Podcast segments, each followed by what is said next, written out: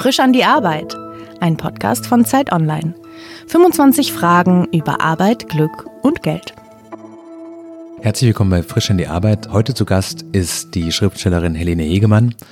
Heute ist unter anderem auch eine Premiere. Wir nehmen das erste Mal nicht im Studio im Hotel auf, sondern einfach im Wohnzimmer. Schön, dass du gekommen bist. Danke für die Einladung. Dein äh, neuer Roman ist gerade eben erschienen, ist sofort für den Deutschen Buchpreis nominiert worden und äh, hat sehr viele positive Kritiken erhalten.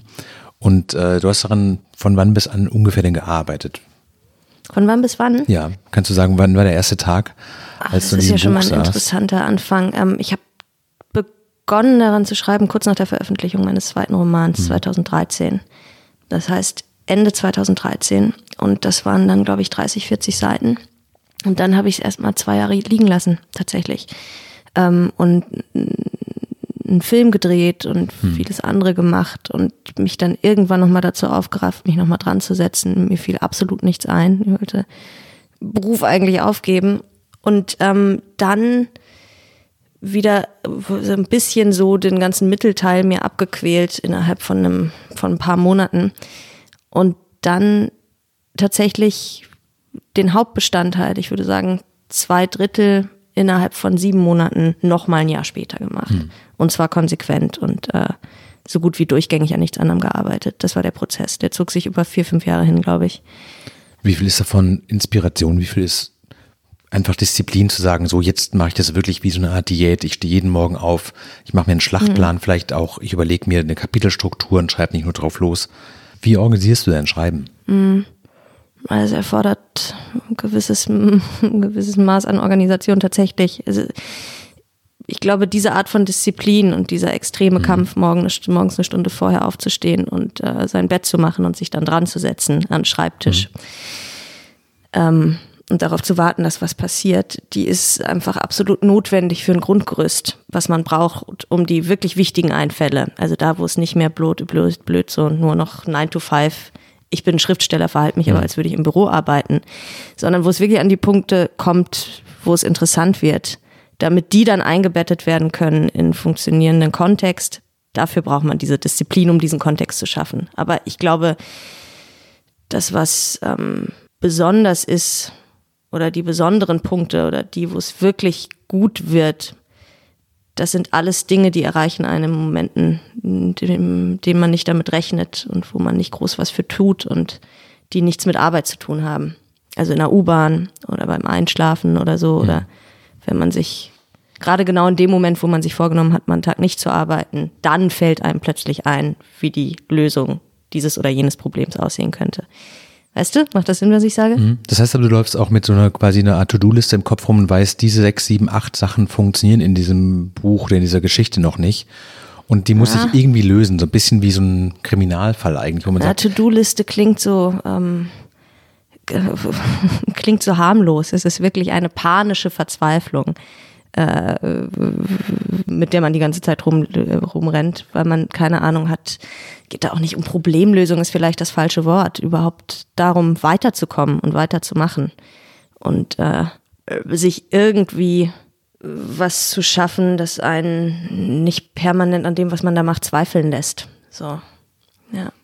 Ab welchem Punkt weißt du, dass diese Geschichte wird ein Buch und das versandet nicht wieder irgendwo? Kann ich dir gar nicht genau sagen. Ich habe ja jetzt auch noch nicht zehn geschrieben, aber das war, es ist jetzt mein drittes, was erschienen ist und bei sowohl das, was ich vorhin geschildert habe, also dieser Vorgang, man beginnt, man macht Pause, dann quält man sich ein bisschen und am Ende zieht man so durch. Das war bei allen drei Büchern dasselbe tatsächlich. Also, und der Ausgangspunkt oder dann der entscheidende Moment, in dem ich das Gefühl hatte, das wird's jetzt, das das sind, das sind man, es gibt einen Punkt, der ist, der ist relativ irrational, da merkt man, es verdichtet, verdichtet sich was. Man ist in einer bestimmten Stimmung oder man, man hat eine bestimmte Stimmung vor Augen und dann kommen verschiedene Faktoren hinzu. Das sind Charaktere, das sind äh, entscheidende kleine Geschichten oder Details und plötzlich ist das wie so ein diffuses, ähm, ja, plötzlich hat man was, worin man sich aufhalten kann. Hm. Und weiß, dass irgendwas in einem selbst weiß, wohin, worauf das Ganze hm. hinauslaufen soll. Das ist eine Verdichtung, glaube ich. Das ist wirklich eine, eine Verdichtung einer Stimmung oder so. Dein Gesicht, das du dabei machst und wie du erzählst darüber, das klingt so ein bisschen, als wäre es eine Qual, ehrlich gesagt. Als es ist wahnsinnig anstrengend, ja, ja, es ist wahnsinnig anstrengend, wirklich. Also will ich mich jetzt nicht selbst beweihräuchern, ich glaube, es ist auch nicht für alle so anstrengend. Ich finde es eine extreme Anstrengung, ja. Warum machst du es dann? Ähm, weil es dann doch wie, also aus demselben Grund, aus dem alle exorbitante Anstrengungen auf sich nehmen, die führen dann doch zu was, was einen so befriedigt seelisch. Hm. Ähm, ich glaube, da reicht nicht mal unbedingt Verliebtheit dran oder so. Hm. Es gibt da Momente, dieser irgendwie ähm, oft thematisierte Flow, von dem alle immer sprechen. Erinnere ich mich auch noch dran, da war ich 14 oder 15 und habe mein erstes Drehbuch geschrieben. Und ich weiß noch genau, und das ist meine Idealvorstellung von Arbeit tatsächlich bis heute. Und ich habe es glücklicherweise mal eine Phase in meinem Leben erlebt, deswegen weiß ich, wie es sich anfühlen kann und wie es sich anfühlen soll. Wo ich aus dem Bett aufgestanden bin, ähm, mich an den Schreibtisch gesetzt habe, so vielleicht halb zehn oder so, ich gucke einmal aus dem Fenster und das nächste Mal, dass ich aus dem Fenster gucke, ist es dunkel draußen. Mhm. Und ich habe da zwölf Stunden gesessen und an, also und es war die absolute Erfüllung meiner kühnsten Träume, von denen ich gar nicht richtig gewusst hatte, zu arbeiten und äh, mich an dem, was ich davor hatte, abzuarbeiten oder so. Deswegen macht man's. Und was, ich habe Madonna Tat bei der Lit Cologne in Köln gesehen und die sagte auf die Frage, ob Schreiben toller sei als Lesen, ähm, hat sie geantwortet, dass es, das kennen sicher viele, also man liest ein ganz tolles Buch, lass es Harry Potter sein oder was auch immer und du bist so drin, dass du in diese Welt abdriftest von den mhm. Leuten und zu der Hauptfigur wirst, zwangsläufig selber und bla. Das ist ja ein ganz toller Effekt beim mhm. Lesen, deswegen liest man ja, weil man immer darauf spekuliert, das irgendwie zu erfahren wieder. Und das Schreiben geht, glaube ich, ist genau dasselbe, genau dieselbe Qualität von Gefühl, die man da, also, und dann geht, ist es aber einfach zwei, drei Level tiefer noch. Man ist, weil man es eben selber entwickelt, mhm. den Scheiß. Und das, ähm, ja, das ist, dafür macht man es auch dann, glaube ich. Eine der Fragen, die in dem Fragebogen, an dem wir uns ganz locker in orientieren, lautet, was ist Glück am Arbeitsplatz? Und das mhm. klingt so, als wäre es für dich sowas wie dich verlieren in der Geschichte. Ähm, ja, zu wissen, dass man das ist auch wieder was, da kann ich jetzt wieder nur mit einer, mit einer Fremdgeschichte an, anrücken, mhm. weil ich glaube, es gibt ja, zu wenig, äh, das ist zu wenig griffig, wenn ich das jetzt irgendwie, oder, oder zu kryptisch, wenn ich da über mich selber spreche. Aber meine Freundin Inga Humpe, ähm, Musikerin von der Band Zweiraumwohnung, hat mir vor einiger Zeit erzählt, wie sie mit ihrem Freund Tommy Eckert, die machen die Band mhm. zu zweit, wie die diesen speziellen Sound, der sie ausmacht und der auch echt singulär ist, entwickelt haben. Und das war Jahre, bevor sie die Band überhaupt gegründet hatten. Die waren zusammen im Urlaub und ähm, haben plötzlich was gemacht, was sich nicht mehr im geringsten an einer Vorgabe orientierte oder an dem, was gerade in Charts auf und ab lief oder also, sondern er hat zwei Riffs gespielt, also so zwei Gitarrenriffs eingespielt und aufgenommen. Sie hat sich da einen Text zu ausgedacht und dann ging das alles so zusammen. Und Tommy hat erzählt, wie Inga dann mit Kopfhörern auf so einem Schaukelstuhl saß und gehört hat, was die da produziert haben und die ganze Zeit aus dem Lachen, aus dem hysterischen darüber Lachen nicht mehr rauskam, weil sie es so geil fand. Und, und das ist, glaube ich, das wichtigste Detail in dieser Geschichte, es war ein Zustand, in dem die wusste, vollkommen egal, was Leute darüber denken, sollen es doch alle bekloppt finden. Sie weiß, dass sie da gerade was total Singuläres, Wichtiges, Großartiges gemacht hat ohne Rücksicht darauf, ob das vom Rest der Welt als mhm. großartig abgenickt wird. Ne? Also so an also den Punkt zu kommen. Begeistern. Ja, ja, das mhm. ist, ja, wahrscheinlich hast du recht, wahrscheinlich mache ich einen riesigen Aufriss und es läuft nur auf dieses sich selbst mhm. begeistern mhm. hinaus, ja. Genau. Aber viele können sich auch selbst begeistern damit, dass sie was machen, was sich genauso gut liest wie das, was sie davor mal gelesen haben und von dem mhm. sie wissen, äh, so hat was, das erfolgreich ist, auszusehen oder so, oder sich anzuhören. Das ist nochmal eine andere, eine irrationale, eine irrationalere Variante von sich selbst begeistern, glaube ich, wenn man gar nicht weiß, was einen daran begeistert. Also, dass man quasi so, ein Gefühl dafür hat und dem nachstrebt und sagt, das ist, ich kann das handwerklich nicht beschreiben, aber ich kann mhm. sagen, wie sich's anfühlen muss und genau. dann funktioniert's. Ja, ja. Was sind die schweren Tage? Was ist das Schwierige an deiner Arbeit als Schriftstellerin? Dass man immer eine weiße Seite vor sich hat und weiß, wenn das, was ich da jetzt drauf schreibe, nicht gut ist, kann ich mir keine Waschmaschine leisten in einem Jahr. Ähm, dass man seinen kompletten Alltag äh, so, so dahingehend strukturiert, dass man Also ob es fängt an bei so Sachen wie gehe ich jetzt duschen oder nicht? Gehe ich jetzt zwei Stunden spazieren und habe mein Handy dabei aus oder nicht? Was ist, was steigert oder vermindert mein Leistungsvermögen? Mhm. Ist jetzt sehr überzogen. Mhm. Und davon bin ich zum Glück auch runter von diesem Trip, aber das ist schon so, dass man ganz klassischer Fall von nicht abschalten können und nicht dürfen, weil so hm. Ja.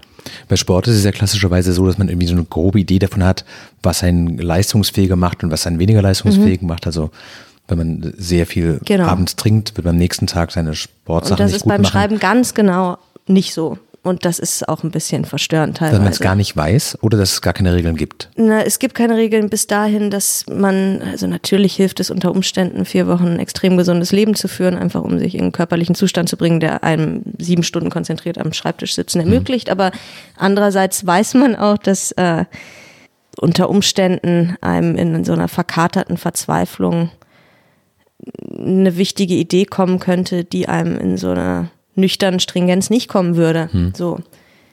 Ja, also es, es, geht eigentlich tendenziell eher um sich also darum, sich Zustände auszusetzen. Und das finde ich auch relativ wichtig, dass sich Schriftsteller und Künstler oder was auch immer, dass es da eben nicht um, um diese gängige Art der Selbstoptimierung geht, sondern mhm. darum, sich, wie gesagt, Zuständen auszusetzen. Und äh, welche da die interessantesten sind oder aus welchen Zuständen das Interessanteste am Ende hervorgeht, das ist immer so schwer einzuschätzen im Vorhinein. Ja.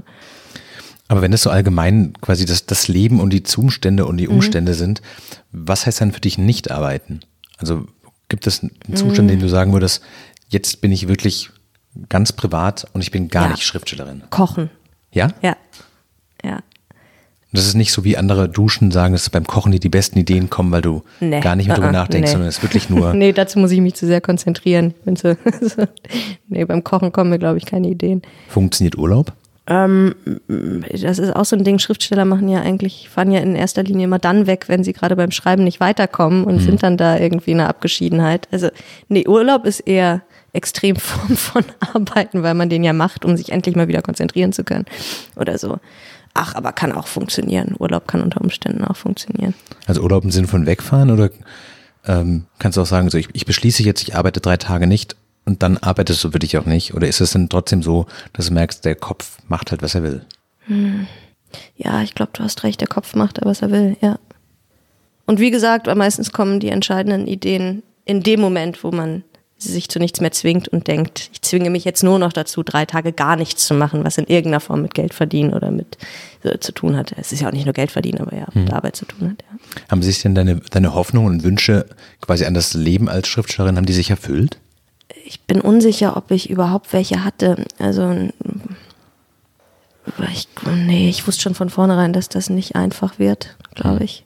War jetzt nicht so, dass ich mich nach dem Lifestyle des Schriftstellers gesehnt hätte als ich angefangen habe zu schreiben. Im Gegenteil. Ich habe jetzt keine Freudensprünge gemacht, als ich merkte, dass das vielleicht das ist, was ich machen muss oder machen will oder aber was natürlich toll ist, ist die Unabhängigkeit, dass man an keine von außen äh, ähm, äh, also keine, keine Abläufe oder so gebunden ist, die wer anders für einen entscheidet. Das ist schon gut. Und auch natürlich irgendwie nervig manchmal, aber ja. Hast du manchmal eine Sehnsucht danach, zu sagen, sowas, es wäre auch einfach schön, einen Job zu machen, der dich ziemlich weitgehend in Ruhe lässt. Du bist um 9 Uhr da, verkaufst dann ja. acht Stunden lang Schmuck mhm. und dann gehst du um, weiß ich nicht, 17.30 Uhr nach Hause. Ich Glaubst weiß es nicht. Dass also das wird passen? Wenn ich, hm. Nee, aber mir ist es in der Fahrschule klar geworden beim Theorieunterricht. Also ich hatte mich total mhm. gesehnt nach sowas wie einem geregelten Tagesablauf oder so, wo man sich jetzt nicht die ganze Zeit emotional und seelisch verausgabt. Äh, ähm, und dann also, bin ich, wie gesagt, ja, bin ich echt schon am Theorieunterricht in der Fahrschule. Es war eine derartige, abartige Qual für mich, da hinzugehen und da sitzen zu müssen und immer auf die Uhr zu gucken, wann es endlich vorbei ist und so. Also ich glaube, für einen normalen Arbeitsmarkt bin ich gänzlich ungeeignet. Wobei das auch nicht stimmt. Ich meine, ich drehe ja auch und probe, ähm, wenn ich nicht schreibe, sondern Film mache oder Theater inszeniere oder so. Und da sind ja auch alle darauf angewiesen, dass man ja auf Abläufe. Das ist aber was anderes, weil es da natürlich auch keinen Chef gibt oder keine und auch keine wirklichen Regeln oder so. Doch, es gibt einen Chef, der Chef bist du. Ganz richtig, ja, ja das ist Bist du ein guter Chef? Ich glaube ja, ja. Was heißt das? ähm, dass ich gerecht bin, dass ich Leute ernst nehme, dass ich ähm, versuche immer extrem klar zu sein in meinen Ansagen, egal ob die Klarheit bei mir wirklich vorherrscht oder nicht, aber manchmal ist der Gestus, glaube ich, wichtiger mhm. als die, Suggestion von einer Idee, Ganz einer Klarheit, richtig, zu ja. sagen, wir machen das jetzt so. Ja. Und mir ist immer wichtiger, dass alle pünktlich zum Mittag kriegen, als dass die Szene in Hm. der Perfektion, in der ich sie mir vorgestellt hatte, im Kasten ist. Ich glaube, das macht mich auch zu einem ganz guten Chef. Klappt das auch dir selbst gegenüber? Ähm, erstaunlich gut, ja. Mhm. Doch. Du bist kein Ausbeuter deiner selbst. An bestimmten Punkten schon, aber einen Großteil der Zeit nicht. Nee, Mhm, ich glaube nicht. Wer ist denn am strengsten mit deiner, mit der Kritik an dir? Bist du se- selber am strengsten oder gibt es Leute, von denen du weißt, die sind super ehrlich mit mir und die sind vielleicht sogar noch strenger als ich selbst? Ja, ich glaube, ich bin sehr streng mit mir. Ist jemand strenger mit mir als ich? Würde ich bezweifeln. Also niemand in meinem, niemand in meinem direkten privaten Umfeld, nee. Da ist niemand streng mit mir. Zum Glück. Wäre ja noch schöner. Wäre furchtbar. Ich finde es bei manchen Arbeitssachen oft angenehm zu wissen, es gibt Leute, ähm, die sagen einem wirklich, wenn sie es nicht so gut finden und sind sehr klar darin und sagen, das Nein, kannst das, du wirklich besser. Das, ja, ja, ja, okay, wenn du das als streng empfindest oder so, das, ähm, das habe ich, also ja, Leute, bei denen man weiß, was es bedeutet, Ja. Hm. wenn sie das und das sagen und ja, ja. du hast vorhin gesagt, Aber dass, streng mit mir ist, glaube ich, niemand, der mich mag. Nee. äh, du hast vorhin gesagt, dass das äh, Finanzielle in so in Form von einer Waschmaschine beim Schreiben schon auch immer irgendwie präsent ist. Ja. Würdest du aufhören zu schreiben, wenn du finanziell einfach gar keine Sorgen mehr hättest, oder zumindest sagen, so die nächsten Ähm. drei Jahre möchte ich einfach keinen Computer mehr sehen? Nein, nein, nein, definitiv nicht. Also ganz klar, nein. Und man braucht, ich glaube auch nicht, dass man als Schriftsteller oder Künstler irgendeine Art von Leidensdruck braucht, weder finanziell noch lebensweltlich oder so. Aber ich muss gestehen, dass die Zeit, in der ich mal wirklich Kohle hatte, das war nach meinem ersten Roman Axolotl Roadkill, der ein, mir unerklärlicherweise ein Bestseller geworden ist, ähm, hat man auch keine Unsummen mitverdient, aber schon so, dass man sich genau, was du sagst, anderthalb, zwei Jahre keine Gedanken mehr machen musste. Derzeit nichts geschrieben, nichts. Es war einfach alles zu einfach, kurz. Es war viel so, ja. Ähm, und es ist nicht so, dass ich das als so einfach empfunden hätte. Und äh, ich habe da nahezu drunter gelitten, was jetzt extrem perfide klingt, das so zu formulieren, aber von einer Sekunde auf die andere viel Geld zu haben und das zu verwalten oder eben genau nicht zu verwalten und einfach aus dem Fenster zu schmeißen und so, das ähm, ja, ich, ich kann sagen, der Punkt, an dem ich wieder ernsthaft angefangen habe, war der, an dem das Geld weg war. Und das lag nicht daran, dass ich wieder Geld hätte verdienen müssen, hätte ich auch anders irgendwie gekonnt, sondern daran, dass man gezwungen war, sich selbst irgendwie wieder anders zu organisieren. Und aus diesem sich selbst organisieren wächst dann wieder, also so gegen Widerstände ankämpfen. Vielleicht ist es das. Vielleicht braucht man das ein bisschen in seinem Leben, um ja, da, da- damit sich da so eine Schneise aufmacht, durch die man wieder an den Punkt kommt, wo man mal angefangen hat zu schreiben oder so. Ach, ich weiß nicht, keine Ahnung, weiß es nicht. Aber was macht dir mehr Freude, die Anerkennung oder das Geld? Die, die Anerkennung macht mir Anerkennung Freude. Das, äh, das ist die Geld macht schon ziemlich viel Freude, aber oh, ich weiß nicht. Nein, die Anerkennung macht mir Freude. Natürlich muss ich mich für die Anerkennung entscheiden, ja. Naja, man könnte ja auch sagen, Geld ist eine Form von Anerkennung.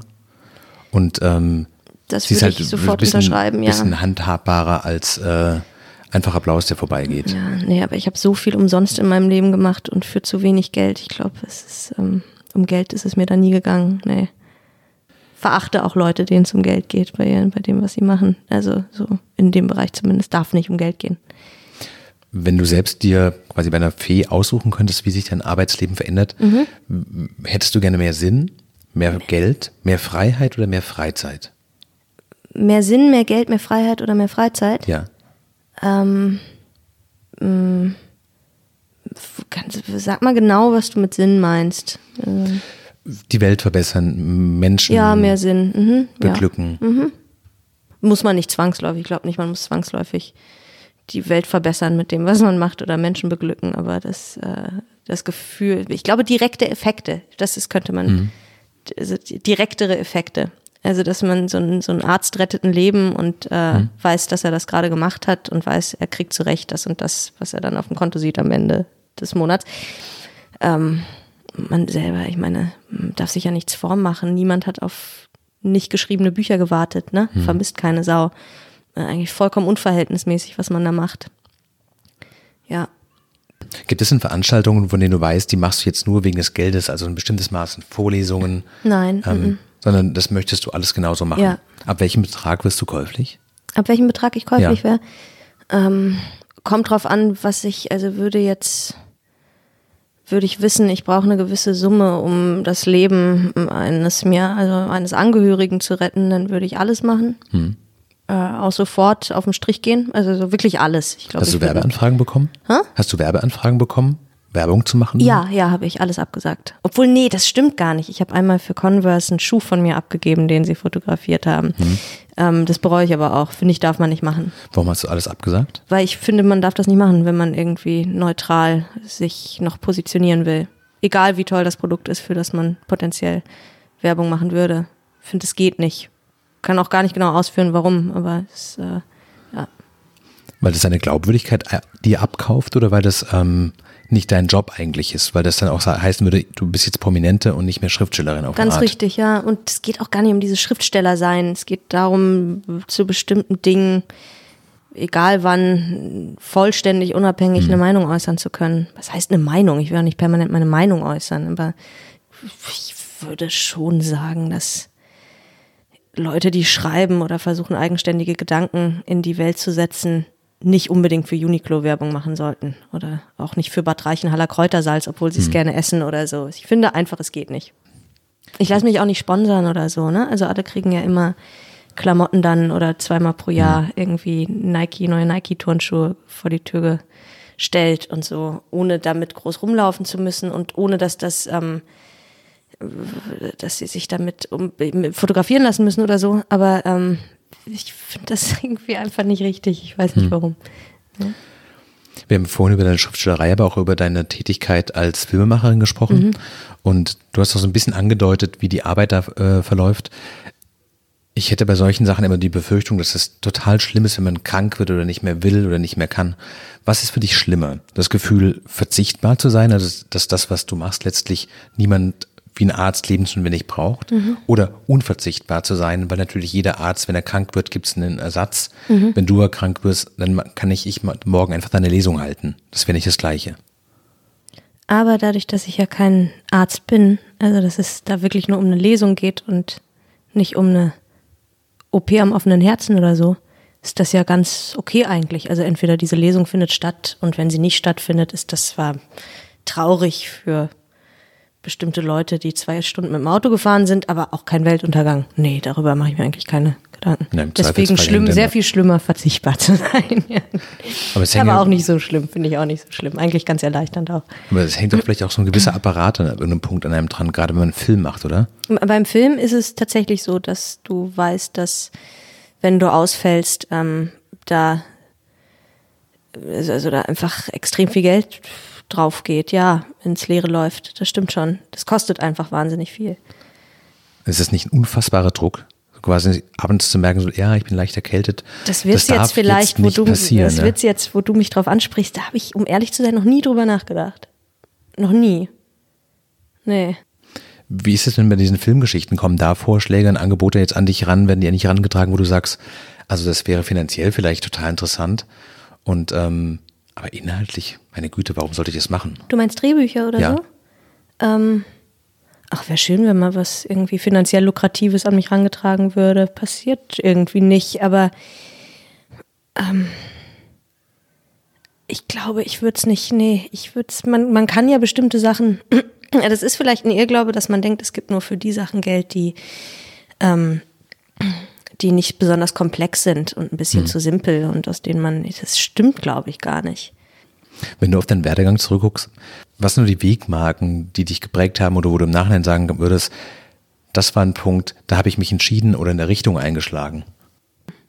Meinst du jetzt inhaltlich oder so, was die eigene Identitätsbildung betrifft? Oder? Wahrscheinlich beides. Also vielleicht auch zu merken, sowas, klar, hätte man das Buch nicht geschrieben, da hättest du ein erstes Buch Ja. nicht geschrieben, hättest nicht die Aufmerksamkeit bekommen.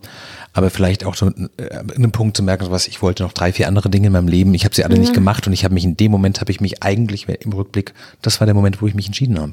Ja, drei, vier andere Dinge hat es an dem Punkt, an dem ersten, also, glaube ich, gar nicht gegeben, sondern da hatte ich das Drehbuch zu Torpedo fertig geschrieben und ähm, das ist auch die Geschichte, die ich immer, wenn ich gefragt werde, äh, werd, erzähle. Ich habe das verschiedenen Produzenten, die nicht in Deutschland lebten, also oder nicht in Deutschland da ihre Firmen hatten, sondern in Österreich und der Schweiz geschickt, weil ich Angst hatte, irgendwem, der das Buch gelesen haben könnte, das ich per Mail eben verschickt habe, auf der Straße zu begegnen. Ich wollte das nicht an jemanden in Berlin oder so schicken. Deren Mailadressen im Internet rausgefunden und so und dann kamen auch nach und nach relativ positive Rückmeldungen.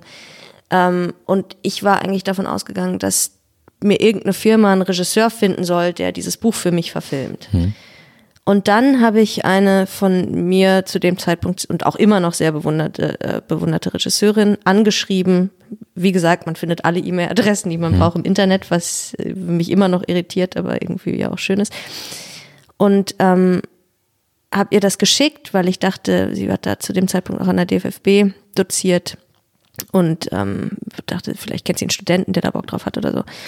Und die hat mich eingeladen zu sich nach Hause, hat mir drei Filme gezeigt, von Harmony Corrine zwei und der dritte, den habe ich gerade vergessen, aber mir dazu ganz viel zu erklärt, gesagt, das und das, so heißt diese Einstellungsgröße, das hat der Regisseur deshalb gemacht, das ist anders als andere Filme, weil, und das ist singulär an dem Ding und das ist aber, das hast du auch schon in den 40ern gesehen und sowas, die, diese, diesen Trick. Und hat mir da so ein, so ein Filmstudium einfach innerhalb von einem Nachmittag so hingeknallt, so ein Regiestudium und hat danach gesagt, es macht niemand für dich, du wirst auch niemanden finden, der das inszeniert, das Buch, mach das selber. Und ich wäre keine Sekunde auf den Gedanken gekommen, da selber Regie zu führen. Keine Sekunde habe ich mit dem Gedanken gespielt vorher und ähm, es wäre absurd gewesen, hätte mir das vorher jemand gesagt. Aber dadurch, dass es diesen Vorlauf gegeben hatte und sie so vehement darauf bestanden hat, dass ich das Buch in die Tonne kloppen kann, wenn ich es nicht selbst mache, sondern machen lasse von wem, war das plötzlich so eingepflanzt. Und dann habe ich es ja auch selbst gemacht, dann habe ich das selbst inszeniert. Ähm, und da weiß ich noch, dass ich in der U-Bahn zurück nach Hause saß und dachte, okay, ich hab, ich werde das zwangsläufig hinkriegen, sonst also so das nehmen ich will das auch und so wird jetzt wohl mein Leben aussehen. Ich werde sehr jung einen Film gemacht haben und dann habe ich erstmal die Freiheit machen zu können, was ich will. Hattest du nie ein höheres Bedürfnis nach Sicherheit oder nach irgendwas Greifbarem, was einem so durchs Leben bringt, vielleicht auch Ja, finanziell? Oder Ja. war für dich immer klar, ja. Kunst? Ähm, ich glaube, klar, also für mich war immer klar Kunst auf jeden Fall. Das heißt aber nicht, dass man nicht ab und zu mal eine Sehnsucht nach äh, etwas gemäßigteren Verhältnissen hat. Aber die überwiegt nicht, diese Sehnsucht. Ähm, was ich wirklich ähm, auch schon mal beinahe gemacht hätte, also es ist nicht so, dass das nicht permanent eine Überlegung wäre, aber wirklich totales Aussteigertum, ohne Strom und Wasser, kanadische Provinz, sowas, ja. Selbstversorger. Für immer oder für, mal für so drei Monate und dann Ich glaube, wenn man es wirklich machen will und wirklich ernst meint und ähm, auch nicht eine Million auf dem Konto hat, mit der man dann doch schnell wieder nach Manhattan ziehen Mhm. kann oder so, dann muss man das schon für immer wollen. Heißt ja nicht, dass man es nicht doch nach 15 Jahren abbrechen kann, aber anders funktioniert das, glaube ich, nicht. Das ist so eine grundsätzliche Entscheidung. Gibt es für dich sowas wie einen auf, Ausblick auf eine Rente oder auf ein quasi ein, ein Leben ohne Arbeit? Nicht wirklich, nee. Mm -mm. Nee. Gibt es manchmal sowas wie eine heimliche Sehnsucht nach öffentlichem Desinteresse, also zu merken, sowas, wenn es einfach keinen mehr interessiert, dann wärst du auf eine Art auch frei, weil es gar keine Erwartung mehr gibt? Ähm, das ist ein bisschen so wie, ich habe mal für jemanden einen Artikel, einen Zeitungsartikel geschrieben.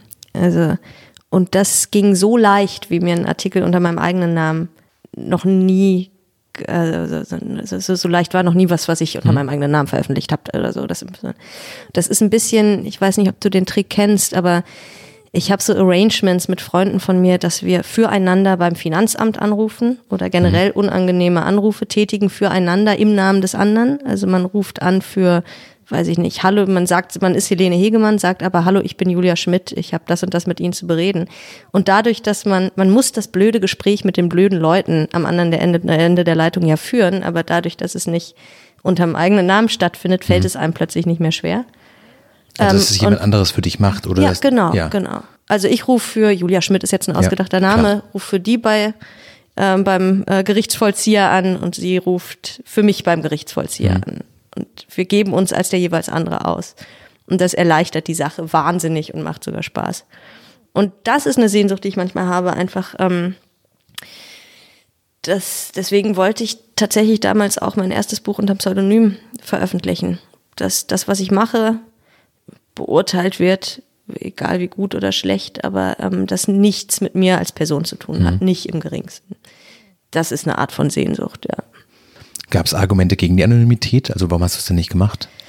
Weil ähm, da natürlich ein Verlag ein Interesse hat, wenn er schon mal eine 17-jährige Autorin da am Hacken hat, dass die auch in einer, bitteschön irgendwie als das öffentlich abgefeiert und dann eben auch abgeurteilt werden kann. Und das dann so ein, ich hätte es natürlich gemacht, irgendwie 30-jähriger Mann. Das hätte mich interessiert, was dann passiert, wenn dieser Text meiner unter dem Namen eines, also Pseudonym von einem 30-jährigen Typen ähm, veröffentlicht worden wäre. Aber da war ich eben, wie gesagt, war ich da auch sehr jung und habe mich innerhalb von zwei Sekunden breitschlagen lassen.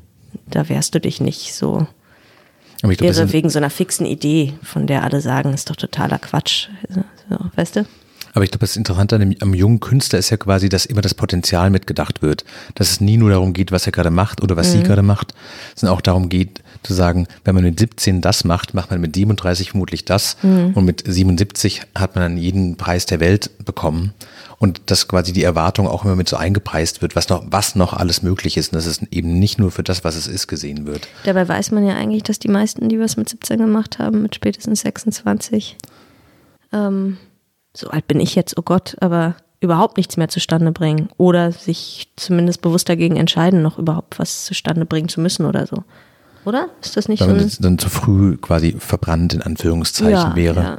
und einfach mal nur normal leben will, unerkannt und in Ruhe gelassen. oder zu großes Drogenproblem oder ähm, schwerst depressiv in der Ecke Hm. oder so.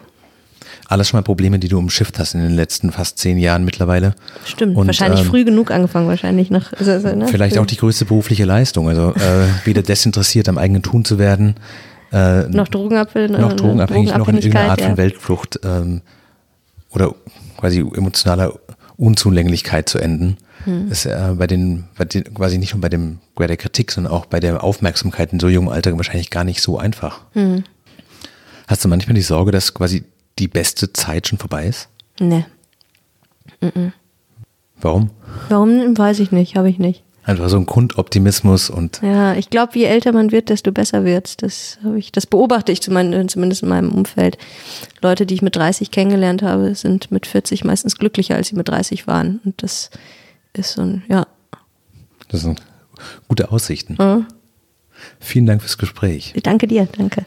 Das war der Zeit Online Podcast Frisch in die Arbeit mit Helene Hegemann. Schön, dass du da warst. Wenn ihr Fragen an uns, an den Podcast, an die Redaktion habt, schreibt uns gerne an frisch an die Arbeit at zeit.de.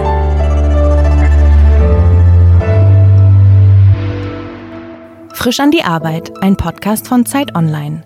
Konzipiert und moderiert von Leonie Seifert und Daniel Erck.